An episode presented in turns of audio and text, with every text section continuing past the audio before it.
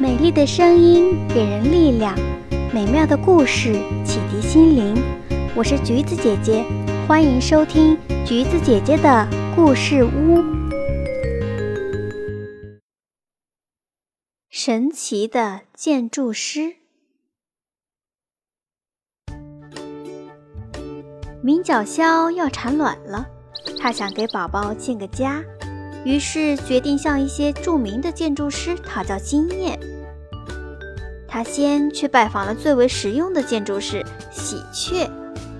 喜鹊的家像只碗一样，又大又宽敞，一层一层的，看起来十分结实。喜鹊耐心地向明角鸮展示筑巢步骤：先用大树搭个框架。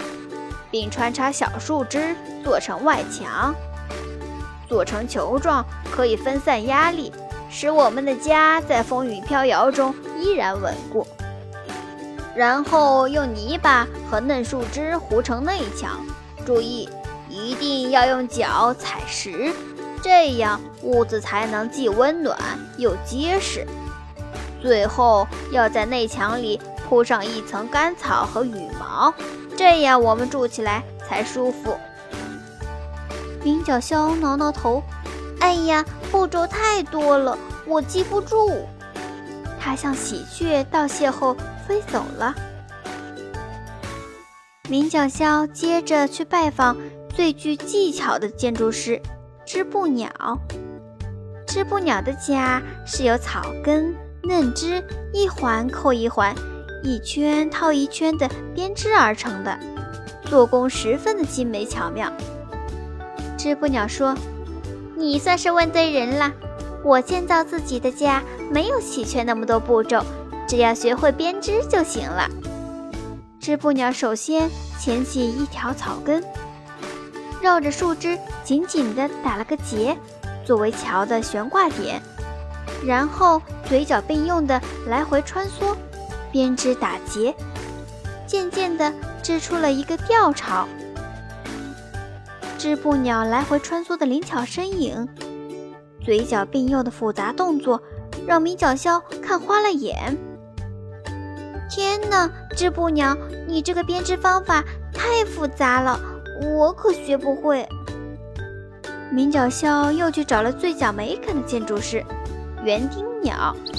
园丁鸟先生设计的凉亭装饰的简直就像艺术品一样。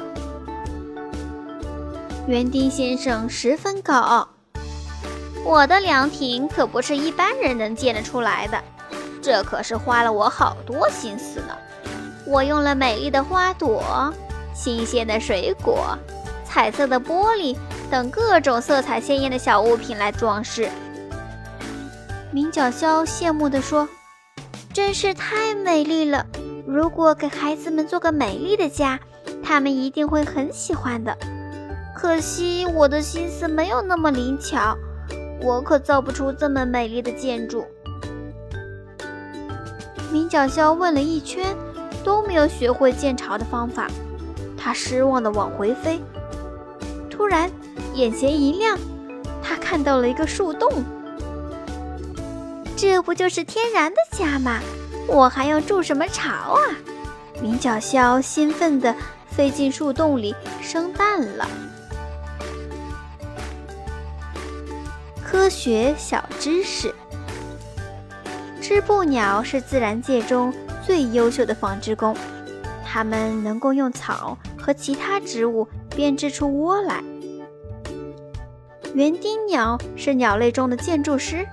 园丁鸟爸爸会用树枝搭建凉亭，并用彩色的小物品装饰，用来吸引园丁鸟妈妈的注意力。